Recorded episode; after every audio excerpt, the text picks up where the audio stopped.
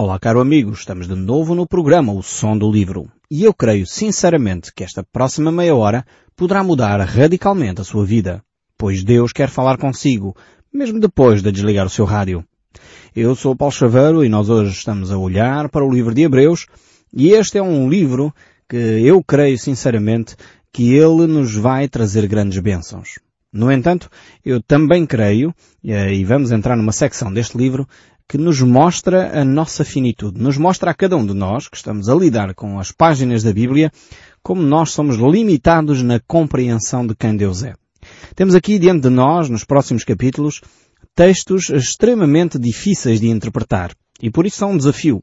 São um desafio para estar atento, eh, são um desafio para nós lermos a Bíblia com toda a propriedade. Por isso eu convido-o a si, que me está a ouvir, se tiver a sua Bíblia à mão, uh, provavelmente recebeu também eh, a oferta que a Rádio Transmundial está a transmitir e está a enviar. Portanto, se recebeu a sua Bíblia, pode abrir a sua Bíblia no livro de Hebreus, no capítulo 5, e certamente vamos poder partilhar juntos uh, estes textos que são um desafio à nossa fé, são um desafio à nossa capacidade intelectual, mas ao mesmo tempo mostram-nos como somos limitados. Há sempre limitações. Eu creio que quando nós contemplamos Deus, quando nós olhamos para a grandeza do nosso Senhor, nós sempre ficamos uh, admirados porque ele é muito maior do que a nossa capacidade de o entender. Uh, o nosso cérebro é tão pequeno, a nossa capacidade intelectual é tão pequena uh, que não consegue abarcar um conceito de eternidade, o conceito de Deus Todo-Poderoso. E se você não concorda comigo, eu desafio a fazer o seguinte. Olhe só para o universo. Numa noite estrelada, contemple o universo. Eh, tente olhar uh, simplesmente para as estrelas e você vai perceber que há muito uh, para descobrir. Os cientistas têm tentado inventar telescópios cada vez mais potentes para poder chegar mais longe naquilo que se vê no universo e têm descoberto que afinal o universo é ainda maior do que aquilo que imaginavam. E isto é obra da criação do nosso Deus e isto só revela a nossa pequenez. Mas mesmo assim, temos este desafio tremendo, que é olhar para as Escrituras e conhecer quem Deus é através delas. Eu espero que o nosso diálogo aqui, a nossa conversa, eh, em torno das páginas da Bíblia, seja suficientemente clara e útil para você poder entender aquilo que Deus lhe está a transmitir através destes textos bíblicos. Nós estamos então no livro de Hebreus, no capítulo 5. E vamos ler a partir do verso 7. Diz assim as Escrituras. Ele, Jesus, nos dias da sua carne, tendo oferecido com forte clamor e lágrimas, orações e súplicas a quem podia livrar da morte, e tendo sido ouvido por causa da sua piedade. No texto bíblico nós encontramos três vezes onde Jesus derramou as suas lágrimas. Isto não quer dizer que Jesus eh, não chorou noutras alturas, mas foram um, escritos, registados, pelo menos três eventos, três acontecimentos uh, que levaram Jesus a derramar as suas lágrimas. O que é que faz Jesus chorar? No fundo seria esta a pergunta e certamente você está lembrado naquele momento em que Jesus chega diante do sepulcro de Lázaro e ele chora. Jesus chora diante da perda uh, de um amigo, diante da perda de alguém próximo. Então, quando nós estamos a viver situações desse género, perdas de entes queridos, uh, pessoas próximas, pessoas amigas, familiares, não tem mal nenhum nós uh, exteriorizarmos o nosso sofrimento. Algumas pessoas pensam que porque são cristãos não devem chorar, não devem manifestar a dor. De forma alguma, Jesus chorou diante do túmulo de Lázaro. Ainda que Jesus sabia que o iria ressuscitar poucos minutos depois, Jesus chorou diante da perda de um amigo. Então, vemos aqui Jesus, uh, neste primeiro episódio, a chorar, a derramar as suas lágrimas. Mas há um outro episódio. Há um outro episódio onde Jesus derrama as suas lágrimas. É quando Jesus olha para a cidade de Jerusalém e ele vê aquela cidade perdida. Aquela cidade que não tem pastor. Aquelas pessoas que andam sem objetivo na vida, sem propósito a caminhar, a trabalhar, quase como autómatos, desesperados, sós, angustiados. Naquela altura não havia os medicamentos para, para as ansiedades, os ansiolíticos, e por isso as pessoas viviam deprimidas, mas sem saber como se tratar. Hoje vivem deprimidas na mesma, mas recorrendo aos fármacos.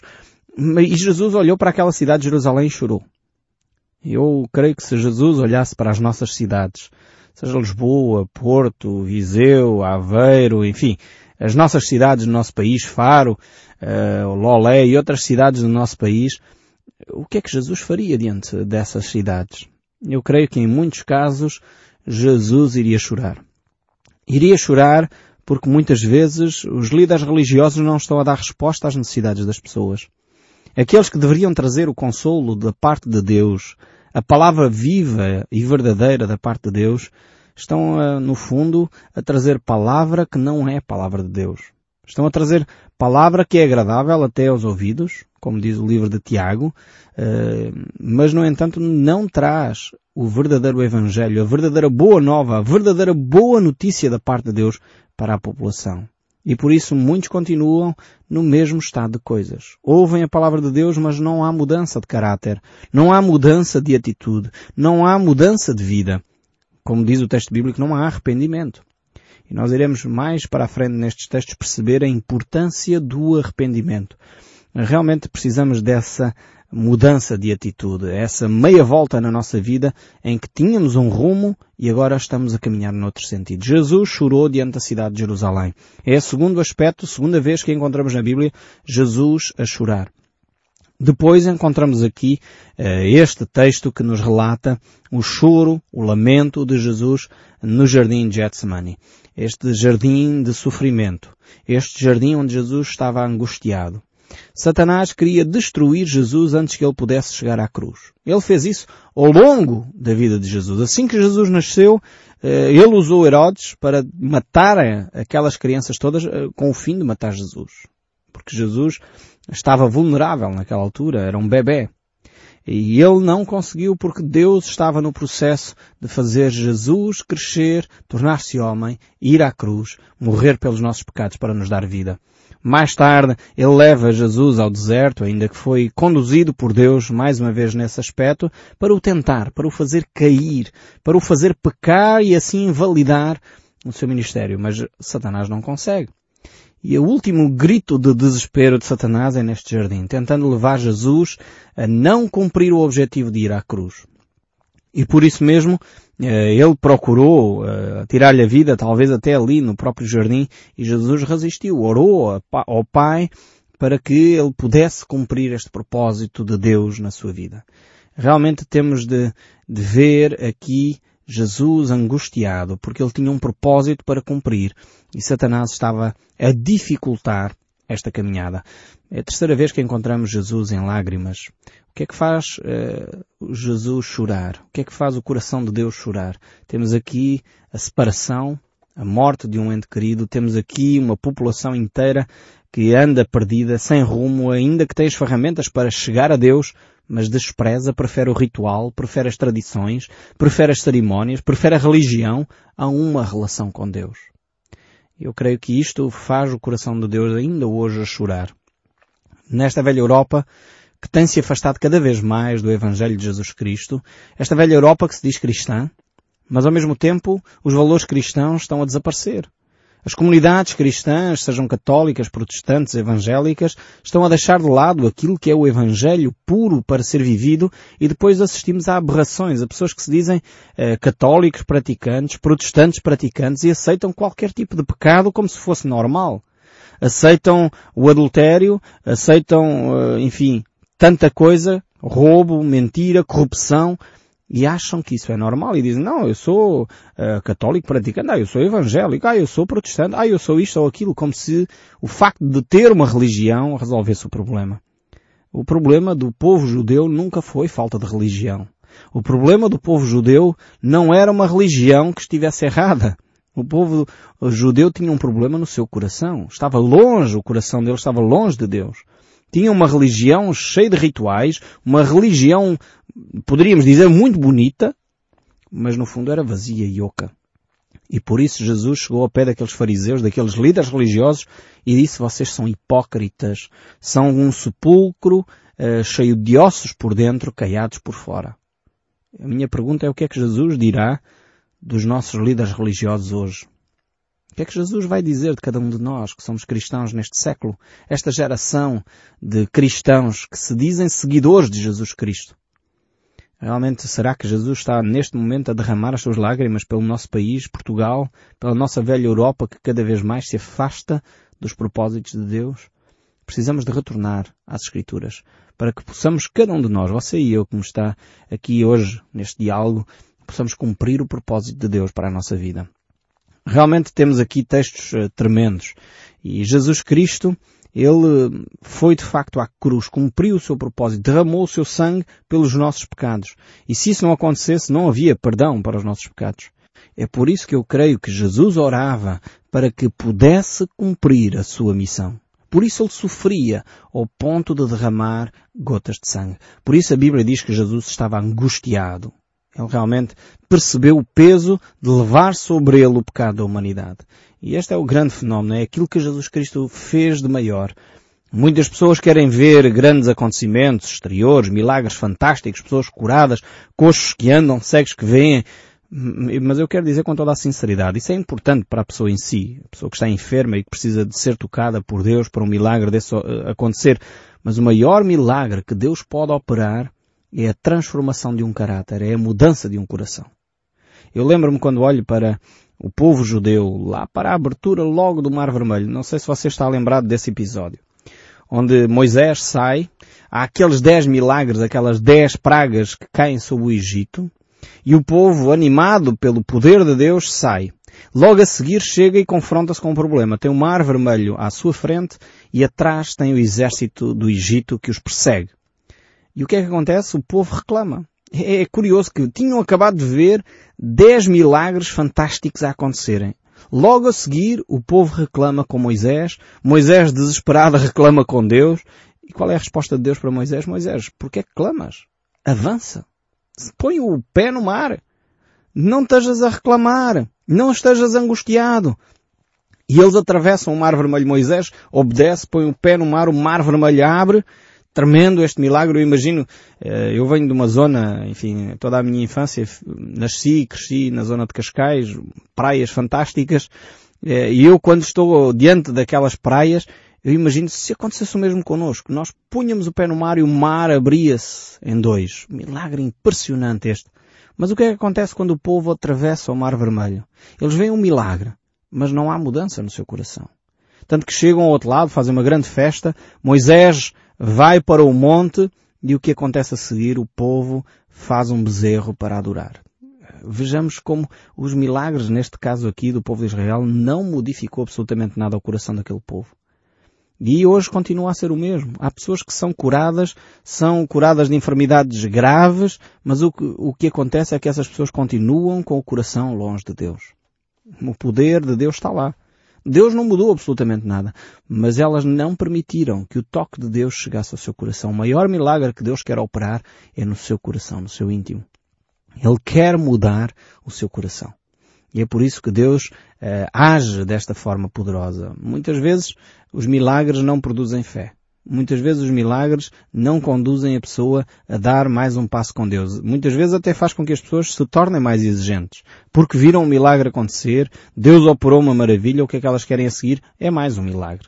Em vez de estarem gratas a Deus, em vez de mudarem o seu comportamento, em vez de mudarem a sua atitude, em vez de se tornarem humildes por ver o poder de Deus sobre a sua própria vida, fazem com que elas sejam mais exigentes torna-as mais exigentes para com Deus, reivindicando que Deus faça e aconteça, quando na realidade o que Deus quer é mudar o nosso caráter. Por isso Jesus dizia, aprendei de mim, que sou manso e humilde de coração.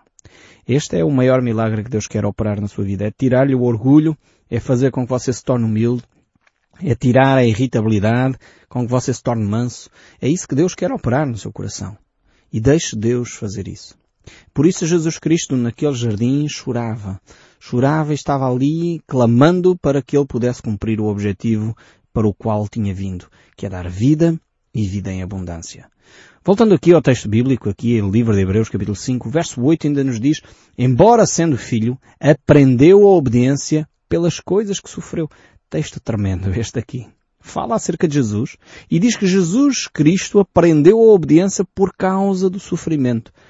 Sabem qual é o nosso maior problema? É que nós não queremos sofrer. Há algum tempo atrás, Estava a ler um livro, um livro fantástico, o título é O Lugar Mais Seguro da Terra, de Larry Grab. Recomendo vivamente que, que o leiam. Uh, e esse autor dizia a certa altura, o nosso problema é que nós não queremos sofrer, porque o sofrimento produz crescimento. E como nós não queremos sofrer, logo nós não podemos crescer. Estamos constantemente a evitar o sofrimento. Hoje temos medicação para tudo. Dói-me a cabeça, há medicação para a dor de cabeça. Dói-me as unhas dos pés, há medicação para as unhas dos pés. Dói-me a barriga, há uma medicação para a barriga. Estou mal disposto, há uma medicação para a má disposição. Estou angustiado, há uma medicação para, para a angústia. Hoje nós procuramos medicação para todo o tipo de sintomas. O sofrimento muitas vezes é um sintoma que vai produzir e desenvolver em nós algo benéfico. Avisa-nos de algum problema, avisa-nos que é necessário corrigir alguma coisa, só que muitas vezes o que é que nós fazemos? Abafamos. Abafamos o sofrimento. Não queremos sofrer, logo não podemos crescer. Então Jesus Cristo aqui, por causa de ter sofrido, aprendeu a obediência, diz o texto bíblico. Tremendo isto. E veja que é o Filho de Deus. Não é qualquer um, não é você nem eu, quanto mais nós. Quanto mais você e eu precisamos de crescer na obediência a Deus. Mas isso passa por alguns momentos de sofrimento. Passa por nós podermos crescer. Com os nossos filhos não é diferente. Você sabe perfeitamente que eu dou muitos exemplos uh, familiares para tornar mais claro estes princípios de Deus. E não é diferente com os nossos filhos. Por exemplo, os meus três filhos gostam muito uh, de jogar esses videogames que andam por aí. Uh, de vez em quando, como é óbvio, quando estão na escola não podem jogar, porque senão não estudam, não fazem outras coisas. E isso provoca sofrimento. Quando eu digo não, vocês não vão jogar uh, mais tempo, porque chega de, de, de jogos videogames, isso não vos faz bem, isso provoca sofrimento. Eles ficam tristes, muitas vezes tentam negociar, oh, pai, mais um bocadinho, deixa-nos jogar mais uma, uma hora. E eu digo não. E isso é um sofrimento. Mas esse sofrimento leva-os a obedecer. Eles sabem que quando eu digo não, é não. Não pode haver uh, negociação a seguir. Temos que ser coerentes. Isso leva as pessoas a obedecer, a tornarem-se pessoas responsáveis, a perceber que há tempo para tudo na vida. E então temos eh, estas situações nas vidas familiares. Na vida espiritual não é diferente. Através das circunstâncias da nossa vida, quando nos confrontamos às vezes com a injustiça, há pessoas que são injustas para connosco.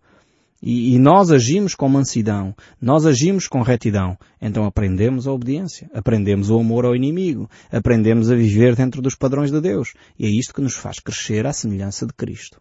E o texto 9 aqui, continuando, e diz assim ainda mais este capítulo 5, verso 9, e tendo sido aperfeiçoado, tornou-se o autor da salvação eterna para que todos os que lhe obedecem Vejamos aqui que Jesus Cristo é o autor desta salvação eterna. Se é uma salvação eterna, eu quero dizer isto porque vou já introduzindo o que vai acontecer depois no capítulo 6. Eh, se é uma salvação eterna, logo não se pode perder. Compreende isto? É eterna. Se é eterna, não se pode perder. Se se perder, deixa de ser eterna. Uma coisa que, que hoje uh, começa e amanhã acaba, não podemos dizer que é uma eternidade. É alguma coisa que tem princípio, meio e fim. Agora, quando Deus diz que a salvação é eterna, significa que ela dura para sempre. Começou no dia em que nos encontramos com Cristo, entregamos a nossa vida e confessamos o nosso pecado a Deus, e Ele perdoou os nossos pecados, e a partir daí a Bíblia diz que é uma salvação eterna. Dura para todo sempre. Se dura para todo sempre, não tem fim. Então, isto é só para nos começar a introduzir uh, na questão que nós iremos trabalhar um pouco mais à frente no capítulo 6. E vemos aqui que cada um de nós deve crescer nesta questão da obediência à, à vontade de Deus. E como o sofrimento muitas vezes eh, conduz-nos exatamente a essa obediência. O, o, autor deste, deste programa, Veran McGee, ele a certa altura eh, passou por uma situação bastante difícil de saúde.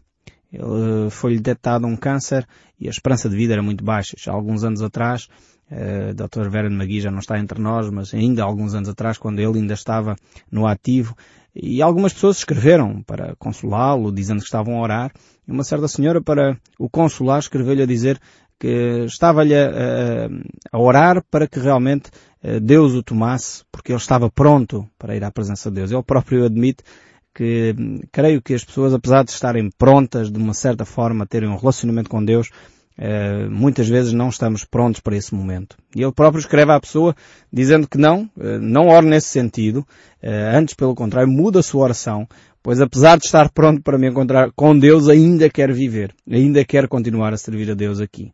Então o sofrimento conduz as pessoas muitas vezes a um patamar superior da relação com Deus.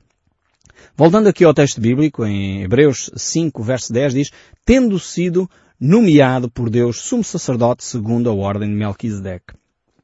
Agora aqui é introduzido uh, um nome estranho, este nome, Melquisedeque, uh, que é uma personagem que vem do Velho Testamento, vem do livro do Gênesis, do capítulo 14 deste livro. E ele surge aqui como um tipo, uma pessoa, um símbolo, aponta para a pessoa de Jesus Cristo lá no livro do Gênesis.